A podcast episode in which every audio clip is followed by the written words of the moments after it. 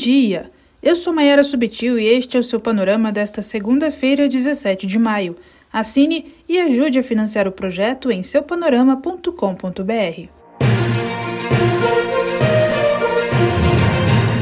corpo do prefeito de São Paulo, Bruno Covas, foi sepultado na noite de domingo em Santos, no litoral paulista, no mesmo cemitério em que está enterrado seu avô, Mário Covas. O político travava uma batalha contra um câncer no sistema digestivo desde 2019, mas não resistiu e morreu aos 41 anos na manhã de domingo, lembrou o G1. Políticos, autoridades e membros dos três poderes lamentaram a morte de Covas, reforçou a CNN. O presidente do STF, Luiz Fux, por exemplo, escreveu que Bruno Covas deixa um legado de perseverança e esperança. Com a morte do tucano, Ricardo Nunes assumiu por definitivo a Prefeitura de São Paulo. Ele estava como prefeito da cidade em exercício desde 2 de maio, dia da internação de Covas. A Folha de São Paulo cita que Nunes não pretende mudar as diretrizes deixadas pelo político, nem mesmo nas secretarias. Nunes disse que Covas estava preocupado com a cidade desde o último momento, principalmente com a taxa de ocupação de leitos de UTI. A atriz Eva Vilma morreu no sábado aos 87 anos, também vítima de um câncer. A CNN divulgou que ela estava internada na UTI em São Paulo desde o dia 15 de abril. O motivo inicial da internação foi para tratamento de problemas renais e cardíacos. Vencedora de 93 prêmios, Eva Vilma participou de pelo menos 63 projetos na televisão e estrelou mais de 60 peças e 30 filmes.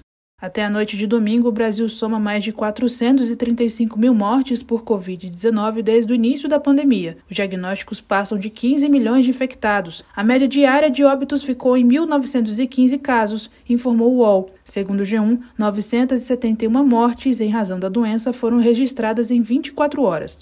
Levantamento do Metrópolis, publicado no domingo, revela que 43% dos idosos com mais de 80 anos ainda não receberam a segunda dose da vacina contra a Covid-19. O Brasil já aplicou as duas doses do imunizante em 47% do público convocado. Pouco mais de 34 milhões de pessoas receberam a primeira aplicação, enquanto o reforço chegou a 16,3 milhões. A reportagem lembrou que mais de mil cidades brasileiras passaram por dificuldades para aplicar a segunda dose na semana passada. Entre os motivos estão a escassez do insumo e a baixa procura. Ao Globo, o ministro do STF, Gilmar Mendes, declarou ter dito ao ex-ministro da Saúde, Eduardo Pazuello, que não via obstáculos nas cláusulas para a compra de vacinas da Pfizer contra a Covid-19, justificando que países estavam negociando com a farmacêutica americana. Nessa semana, o gerente da Pfizer declarou que o governo federal ignorou seis ofertas de aquisição das doses.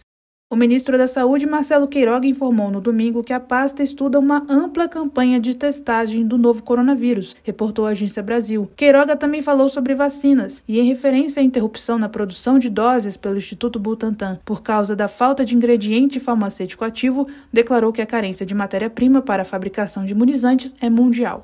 Notícia da Folha de São Paulo aponta que o Ministério da Saúde recebeu sete alertas sobre escassez de medicamentos usados na intubação de pacientes com Covid-19 entre maio e julho de 2020. Na lista estão sedativos, anestésicos e bloqueadores musculares. Mesmo com os alertas, a matéria cita que a pasta providenciou entre 3,5% a 5,7% do consumo médio mensal. O Ministério da Saúde respondeu que a demanda mundial afetou a oferta.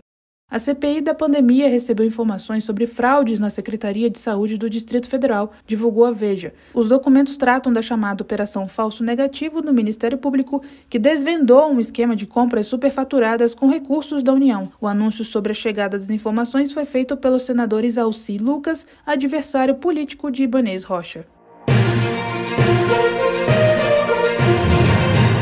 Pelo Brasil.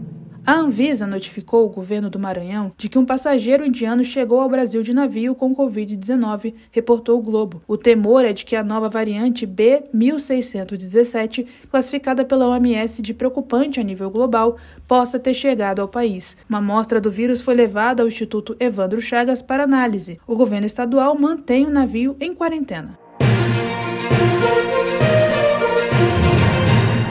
No mundo, até domingo, o conflito entre israelenses e palestinos já deixou 188 pessoas mortas, incluindo 33 mulheres e 55 crianças, reportou a BBC. No total, são mais de 1.200 feridos. O embate violento teve início no dia 10 de maio, após o governo de Israel ameaçar despejar palestinos de Sheikh Jarrah, bairro que tem muitas famílias palestinas em Jerusalém Oriental. As tensões geraram confrontos em uma área sagrada para muçulmanos e judeus.